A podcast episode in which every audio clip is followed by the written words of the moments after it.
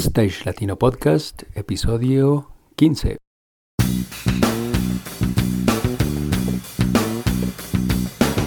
Si eres técnico, ingeniero, diseñador, productor o gestor de eventos y espectáculos, o quieres desempeñarte en cualquiera de estas áreas, este es tu podcast. Stage Latino es el programa en el que hablamos de todo lo relacionado con la planeación, producción y puesta en marcha de eventos y espectáculos a nivel profesional.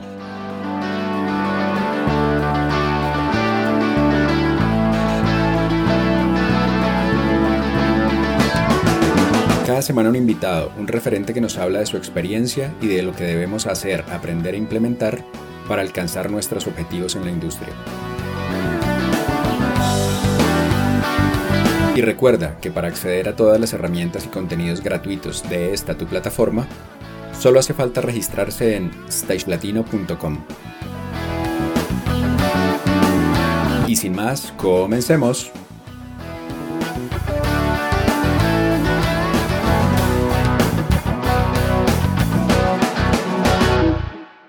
Hola, hola, ¿qué tal amigos? Bienvenidos a nuestra cita semanal de Stage Latino Podcast. Primero que todo, un saludo muy especial a todos nuestros usuarios registrados en stagelatino.com. También invitarlos a suscribirse a nuestra lista de correos para así mantenerlos informados de todas las novedades de esta tu comunidad Stage. Por otra parte, invitarlos a enviarnos todas sus sugerencias y comentarios de cada episodio, así como a contarnos a quienes quieren tener de invitados en este espacio. Quien les habla, Fernando García, programador de iluminación y creador y director de stagelatino.com, y por compromisos de trabajo no tendremos la compañía de Juan Pablo Flores, nuestro director de contenidos en Stage Latino. Razón por la cual vamos directamente con nuestro invitado, Santiago Camargo, uno de los principales referentes de la nueva generación de productores y empresarios de la industria, fundador y director general de Camaleon Nation, empresa productora de grandes eventos a nivel internacional. Ha trabajado como productor con artistas como J Balvin y Nicky Jam, entre otros. Visionario, aterrizado, trabajador y soñador, pero sobre todo gran ser humano. Me quedo corto en su presentación y que sea él mismo quien nos siga contando. Muchas gracias Santi por acompañarnos. ¿Cómo va todo? Hola Fernando, Ferchis, como te decimos de cariño, eh, mil gracias por la, por la invitación, por esa gran presentación, de verdad que me llena de mucho orgullo que una persona tan, tan profesional y tan grande en el medio lo diga y que quiero tanto y que además hemos trabajado juntos y, y bueno, contento y, y, feliz por estar aquí con ustedes el día de hoy. Vale, Santi, pues muchas gracias por acompañarnos y empecemos por el comienzo. ¿Cómo y a qué edad llega Santi Camargo al primer backstage y qué te enganchó para quedarte? Bueno, eh, ¿cómo pues la historia mía en, el, medio y en los eventos empieza por mi padre. Mi padre eh, fue empresario de eventos eh, desde el año 97 hasta el año de su muerte, 2008. Eh, fue uno de los empresarios referentes y, grandes empresarios de conciertos masivos aquí en Medellín. Llegó por primera vez a un backstage obviamente en un evento de él, tenía nueve años, pues yo desde niño sabía que, mi papá se dedicaba a hacer eventos, pero en verdad no, no conocí la magnitud y no conocí lo que se sentía hasta esa edad y hasta que, que viví la primera experiencia a su lado. Y bueno, desde ahí empezó a nacer la, la pasión, empecé a ver lo que mi papá desplegaba en todos sus eventos, lo que organizaba, lo que le realizaba y, y por ahí fue que empecé a coger esta pasión también como mía y, quise seguir su legado y quise seguir siendo parte de, lo que él había logrado y lo que venía trabajando. El primer show al que yo voy con mi papá es un concierto de Vicente Fernández en el estadio Atanasio Girardot, aproximadamente año 2001. Luego hace Carlos Vives. Luego, eh, a medida que van pasando los años, hace muchos eventos de artistas latinos pero el primero que viví fue ese Vicente Fernández y, ahí fue como que me, se empezó a despertar mucho, muchos intereses míos por, por los eventos y más en ese entonces por la producción. Claro, Santi. Y definitivamente, ¿qué fue lo que te enganchó de, de esa sensación de estar en un backstage?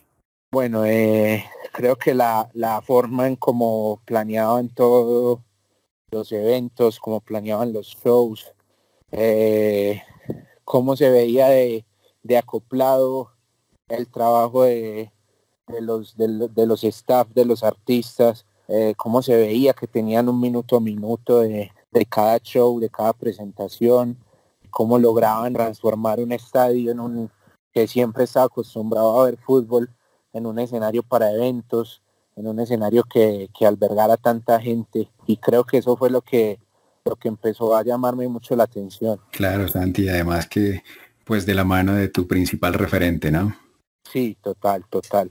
Qué nota. Y ya para trabajar en escenarios, ¿cuál fue el, cuál fue el primer show? Bueno, el primer show para trabajar fue más o menos ya estaba entrando yo a los 15 años, pues ya llevaba seis años al lado de mi padre trabajando con él. Mi papá siempre desde muy pequeño me enseñó a trabajar. Él nunca me, regaló nada, pues como se dice, sino que siempre me enseñó a trabajar, siempre me enseñó a ganarme las cosas a mí mismo. Eh, cuando yo quería algo, le pedía algo, me decía, bueno, vamos a trabajar, te espero en la oficina después de hacer tareas del colegio y te pago con lo que quieres obtener. Entonces llevaba ya varios años aprendiendo y, a los 14, 15 años más o menos me preguntó que a mí qué más me gustaba de, de los eventos. Le dije que la producción, el montaje, los shows, o sea, todo el, la puesta en escena. Y ahí me dijo, listo, vas a, en este concierto vas a, a, desempeñar la labor y vas a ser el asistente del productor fui asistente del production manager del evento. Recuerdo que era un evento de reggaetón. padre fue el, primero que, trajo el reggaetón a Colombia. Y era un show de Tito el Bambino. En ese show estuvo J Balvin también. Fue un evento bien chévere y por ahí fue el primer evento que empecé a trabajar de meterme más en la producción. Santi, y después de, digamos, de, de este trabajo que te enseñó tu padre, ¿tuviste alguna capacitación académica? Eh, ¿Fuiste a estudiar a algún lado? Sí, pero muchos años después. Mi papá muere en 2008, yo tenía 15 años, yo me graduó a los 16 del colegio en 2009. Mi papá fue el primer empresario, digámoslo así, que, que empezó a apoyar a J Balvin, por ahí conocí, por eso por ahí conocí a, José. Yo me gradué del colegio y empiezo a trabajar con José como su production manager y road manager a la vez.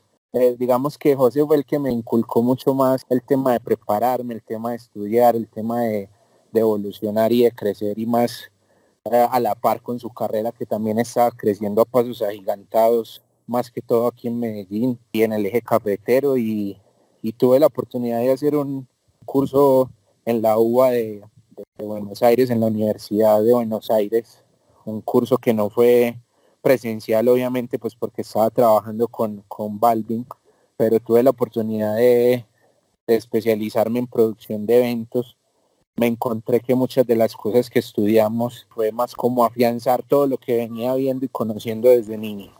Claro, ya tenías un, camino recorrido. Exactamente. ¿Y cómo fue esa experiencia de trabajar con, con J Balvin y cuál crees que fue eh, el principal aporte que ello dejó en tu carrera? Bueno, no, sin duda fue algo bien bonito porque José pues me apoyó tras yo ese momento tan difícil de la muerte de mi padre, fue algo muy bonito de su parte, que creyera en mí, que tuviera la confianza de darle a un joven de, de 16, 17 años que estuviera en sus manos la producción, eh, que estuviera en sus manos los diseños de los shows, pues porque también fuimos muy, digamos, muy controversiales y muy emblemáticos en el tema que siempre salíamos con una locura en los shows importantes en Colombia, crecer a la, a la, a la par, pues crecer como persona y crecer como, como en mi carrera profesional también eh, hacer nombre, también adquirir un montón de conocimientos en las giras que, tuvimos internacionales, aprender cómo se cómo funcionaban los eventos fuera de Colombia, aprender cómo funcionaban la industria musical en general para un artista, aprender también a, yo ya había de pronto estado del lado de ser empresario, de estar en el equipo de trabajo de un empresario, también aprendí y viví que es estar en el, en el equipo de trabajo de, un artista y fue algo bien bonito, digamos que, que fueron las bases sólidas para poder construir la carrera que llevo hasta hoy, el nombre que llevo hasta hoy, la empresa que llevo hasta hoy y muy agradecido siempre con eso.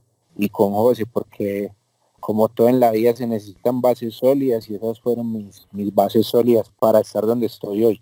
Claro, José, un man muy centrado también, ¿no? aparte, a pesar más bien de su juventud, un tipo muy centrado, muy profesional, muy disciplinado ante todo. Sí, total. José es una persona que, como yo siempre le decía, era un viejito en cuerpo de joven, eh, por su sabiduría, por su, por su visión, por su objetividad, por su fe, su disciplina y, tú que también tuviste la oportunidad de trabajar con él, sabes que, todo lo que está pasando hoy en día, él siempre lo hablaba, él siempre lo tuvo en su norte, él siempre lo soñó y siempre lo, lo tuvo ahí presente y por eso es que hoy en día lo, lo pudo conseguir y traer a su vida y, y se ve, eso se ve los resultados se ven, los resultados hablan, hablan por él y obviamente tiene que ser fuera de lo común porque los resultados que hay hoy en día son fuera de lo común, entonces también aprendí mucho de esa parte personal de él. Sí, total, gran, gran ser humano, José. Santi, ¿y cuál es la ruta que has marcado en tu carrera en este momento? ¿Hacia dónde va Santi Camargo? Aparte de que ya conocían a Santi Camargo, se ha hecho presente en el mapa y en la vida del Camaleon Nation, que es la empresa que digamos hoy en día es una de las empresas con mayor proyección en el nivel de eventos.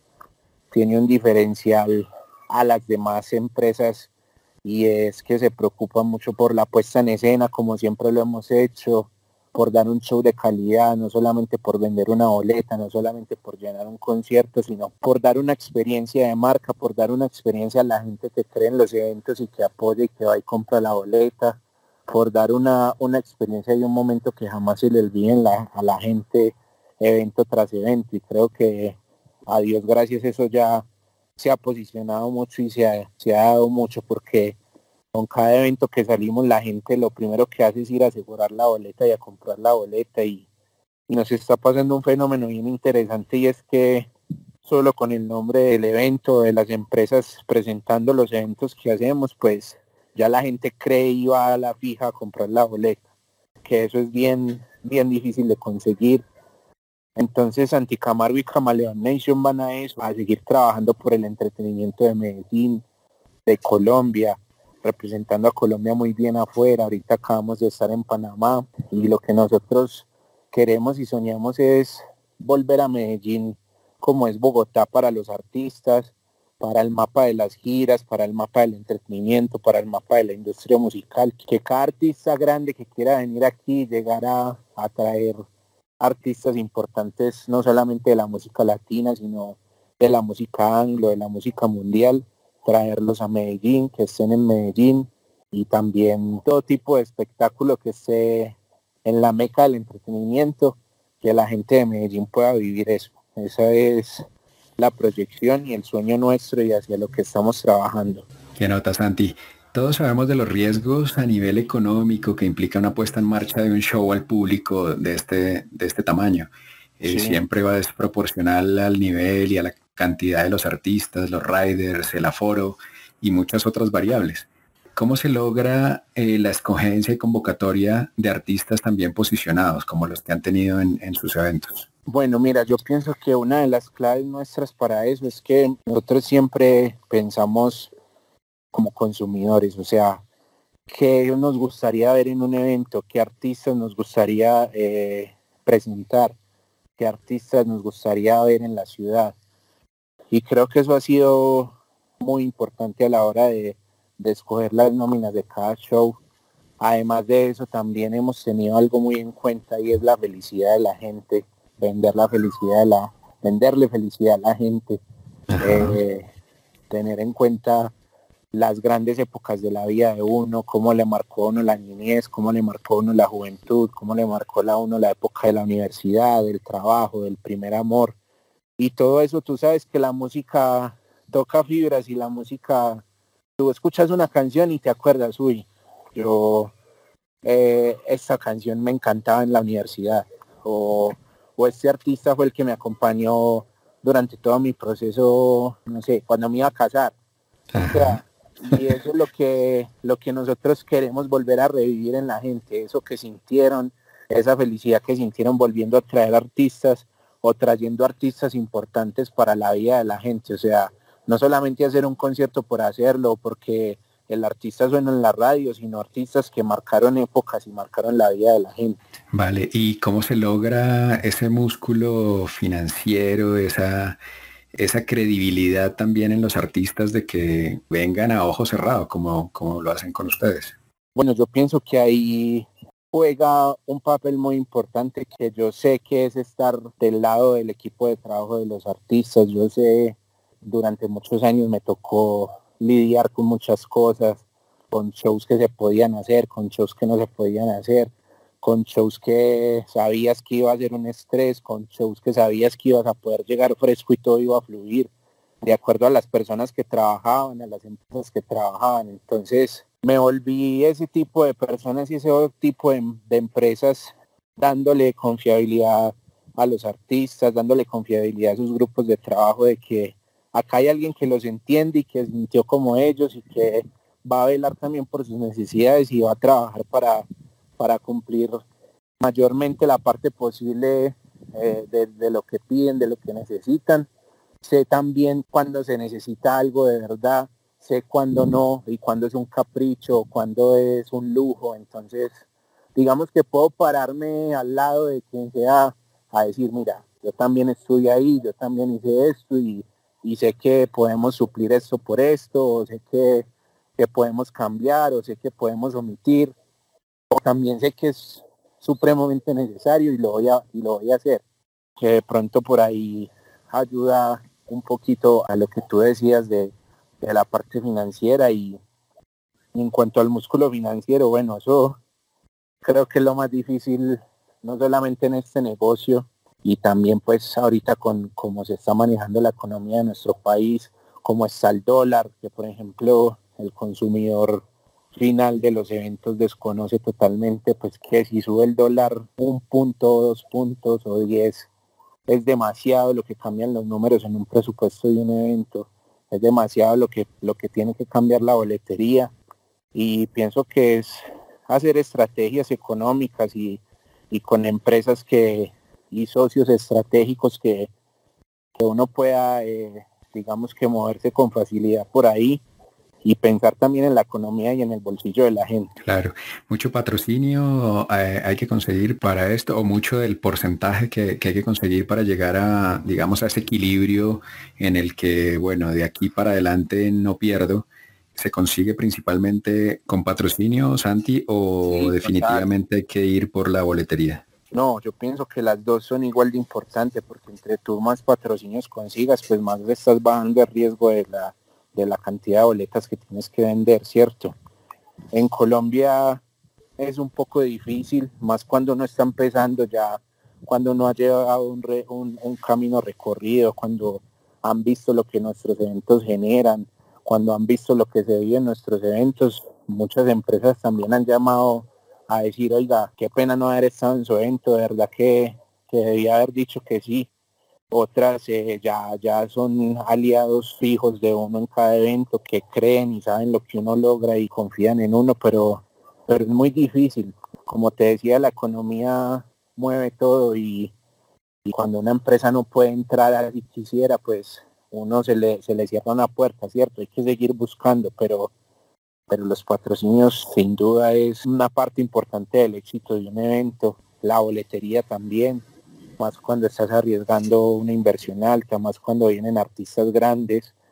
Yo por eso opto mucho por hacer eventos grandes, masivos, que sean muy atractivos para la gente, que son altos eh, eh, en, riesgo, sí, pero también son altos en, la probabilidad de que, de que, te, te convoque a las personas y que las personas sí o sí quieran ir porque no se lo quieren perder.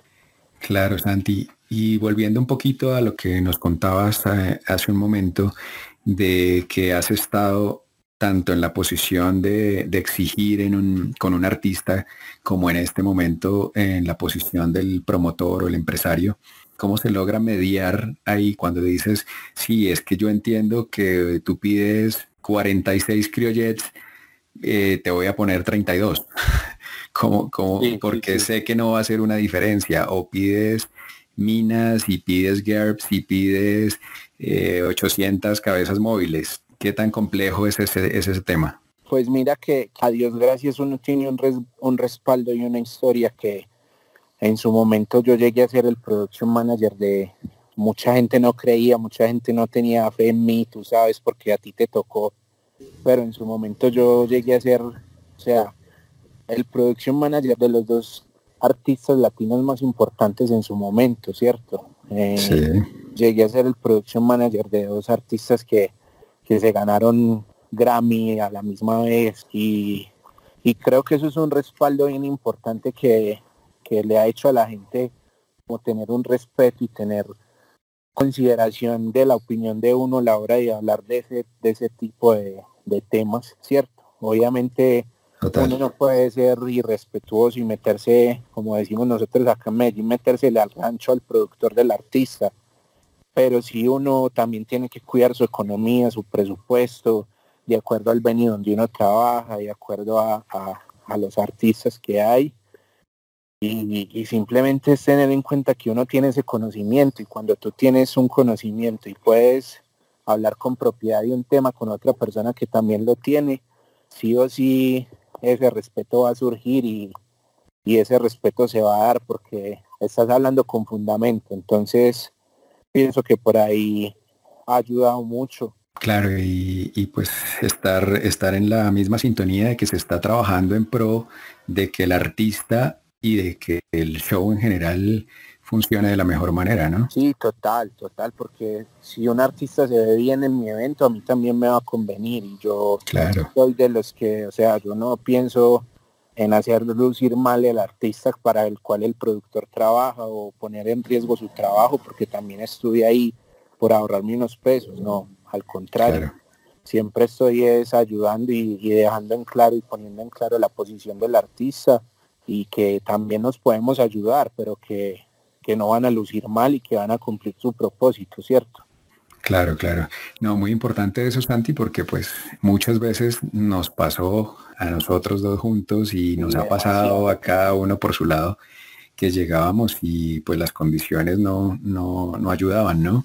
Y son... lo que te mandaban era completamente diferente a lo que a lo que te estaban te estaba esperando ahí y faltaba palabra y faltaba compromiso. Son temas que, definitivamente eh, pues no colaboran para nada en el show del artista y por el contrario estaban hechas simplemente pensando en el beneficio económico del promotor o del empresario. Exactamente y pienso que que esas cosas nos pasaron también para saber cómo no actuar y para saber cómo no ser, ¿me entiendes? Y, que fue una preparación también de la vida y fue una lección y, obviamente hay que aplicarla también en esto, porque lo menos que quiero y lo menos que busco es que un artista diga, no, con Santiago no se puede volver a trabajar porque se incumplió esto o faltó esto. Al contrario, yo quiero que ellos siempre vengan conmigo aquí a Medellín. Es más, hay muchos, el evento de Panamá se dio porque Don Omar decidió darnos la fecha a nosotros por lo bien que habíamos trabajado con él en las dos fechas que habíamos hecho en Colombia. Y fue un, fue un show que no se le dio a ningún productor local panameño, sino que nos lo dieron a nosotros precisamente por ese respeto y por, y por ese respaldo que tenemos. Claro, qué nota. Háblanos un poco de los artistas eh, que han estado últimamente, Santi. Bueno, eh, de reggaetón, creo que casi todos, la mayoría. Hemos trabajado con Wisin Yandel, hemos trabajado con Don Omar, hemos trabajado con Tito el Bambino, con Ivy Queen, con Tego Calderón, hemos trabajado con Coscuyuel, Arcángel y de la Gueto, Alexis y Fido, ¿no? Casi que con todo el género. Eh, en los en los cholis que hemos hecho en, Medellín, pues el choli para la gente que no sabe es, es el, la arena de Puerto Rico como el Madison Square Garden en San Juan donde se presentan todos los reggaetoneros y lanzan sus, sus álbumes y sus tours. Y tuve la oportunidad de ser el production manager y el diseñador del show de Nicky Jam para su evento en el Choli. Lo que se vivió ahí fue impresionante. Los que nos gusta el reggaetón y lo consumimos saben que los eventos que hacen ahí son brutales y, y que se juntan varios artistas en una sola noche y por eso ahí nació el Choli, se muda a Medellín y en este caso el Choli se muda a Panamá y bueno, donde podamos mudarlo, allá vamos a estar. Wow, qué nota. Santi, aparte del, del Choli, de estos grandes shows que has creado, que has traído para Medellín y para Panamá en este caso, ¿cuál ha sido el mejor show que, en el que has estado, independientemente de que sea trabajando o como, como asistente nada más, uno que te haya marcado? Bueno, como asistente creo que el que más me ha gustado fue una vez que tuve la oportunidad de estar en un show en Miami de, de Jay-Z, Justin Timberlake, una una gira que hicieron, se llamó The Legends of the Summer. Creo que ese fue el evento que más, ahí fue que empecé a soñar en traer eventos así de esa magnitud aquí a Colombia, Medellín, y creo que el show, el despliegue artístico, los músicos, el montaje, o sea, en verdad que yo me sentía como si fuera, como si seres de otro planeta hubieran venido, producían un show y de, Qué nota. Sí, sí, es genial y es tremendo la, la tecnología, la organización y el nivel de, de, esos shows que hacen en Estados Unidos y más los artistas anglos. Es otra cosa, es otro nivel. Claro, ¿y qué te gustaría traer de ese show a alguno de los tuyos? Creo que he traído lo más que he podido y por eso nos ha funcionado. La puntualidad, la organización, la limpieza en tarima, cumplirle a la gente, respetar a la gente el horario, eh, una experiencia de marca desde que entras hasta que sales del evento, eh, diseños locos, porque no sé si has visto, pero hemos hecho, he diseñado y he producido los shows míos acá de una manera muy fuera de lo común. He visto por ahí algunas fotos y muy interesantes. Sí, hemos, nos hemos salido de, de la misma pantalla rectangular en el fondo y las luces en el techo. Hemos hecho cosas demasiado diferentes, montajes muy, muy bonitos y de mucho nivel y, creo que lo que más he podido traer y, darle a la gente para que viva esa experiencia de sus eventos, lo hemos hecho y, si entre más podamos, más lo vamos a hacer porque, sabes, yo soy de los que piensa que aquí en Colombia nos merecemos lo mejor, que tenemos como lograr lo mejor, que, que nos merecemos los niveles y vivir la gente, lo que la gente vive allá, que no se necesita una visa o un viaje a Estados Unidos para vivir un gran espectáculo como muchos piensan, sino que aquí también podemos y tenemos con qué realizarlos, con qué producirlos y con qué vivirlos. Pues totalmente de acuerdo, Santi. Em, como pregunta aislada, ¿cuántos años tiene Santiago Camargo en este momento?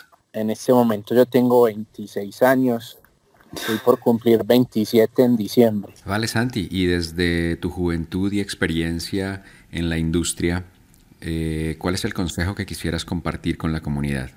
Bueno, Ferchi, no, simplemente eh, eh, decirle a ellos que la edad no es un limitante porque me encontré mucho con gente que quería ponerme muchos límites porque era joven o porque de pronto no tenía la experiencia que mucha gente tenía en ese entonces.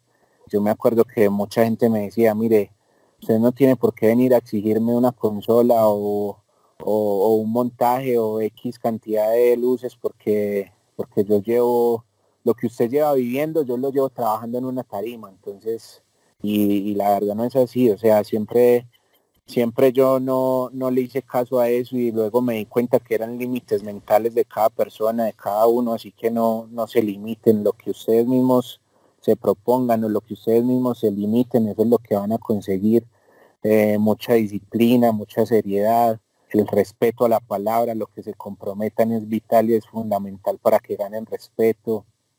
Hay maestros que te enseñan en la vida cómo a cómo ser y hay maestros que también te enseñan en la vida cómo no ser. Entonces pienso que esa es, es la clave, no se limiten, no vean la edad como un límite, no vean que vienen de un barrio como un límite, porque yo también vengo de uno en Medellín, no vean que no tienen dinero como un límite, porque yo también he tenido muchos momentos en la vida que no he tenido dinero, o sea, el único límite que tú puedes tener es el que te pongas tú en tu mente y que tienen que seguir trabajando y creciendo para que algún día el entretenimiento en Colombia sea como lo soñamos y como quedamos boquiabiertos con muchos entretenimientos a nivel mundial. Así que eso es lo que a la final uno siempre apuesta y siempre quiere y trabaja acá en el país. Claro que sí, Santi. ¿Y cuáles son los canales donde podemos conseguirte y podemos seguirte? Bueno, mis redes sociales en Instagram estoy como Santi con Y, Camargo, y en Facebook estamos como Camaleon Nation, en Twitter estamos como Camaleon Nation, y, y ahí básicamente estamos en comunicación todo el tiempo. Vale, Santi, muchas gracias por acompañarnos por compartir con toda la audiencia tus experiencias y proyectos. Fuerte abrazo y pues hasta la próxima. Claro que sí, Ferchi. Muchas gracias a ti también por la invitación. Me encanta saludarte nuevamente. Mil gracias por las palabras, por dedicar un ratico ahí a conocer más a fondo acerca de, de mí, de Camaleon Nation. Y, y te mando un fuerte abrazo y te quiero mucho y un saludo a todos los que nos escucharon. Gracias, Santi. Un abrazo. Y así hemos llegado al final de nuestro episodio de hoy. Gracias por escucharnos y referirnos con tus colegas y amigos. Si te ha gustado el programa, nos harás muy felices con una calificación de 5 estrellas en iTunes o un me gusta y comentarios en stagelatino.com, Evox, Spotify o en cualquiera de las plataformas donde nos escuches. Y recuerda que para acceder a todas nuestras herramientas y recursos gratuitos, el único requisito es estar registrado como usuario en stagelatino.com. Nos escuchamos la próxima semana con un nuevo invitado de cualquiera de las especialidades que tanto nos interesan. Hasta la próxima.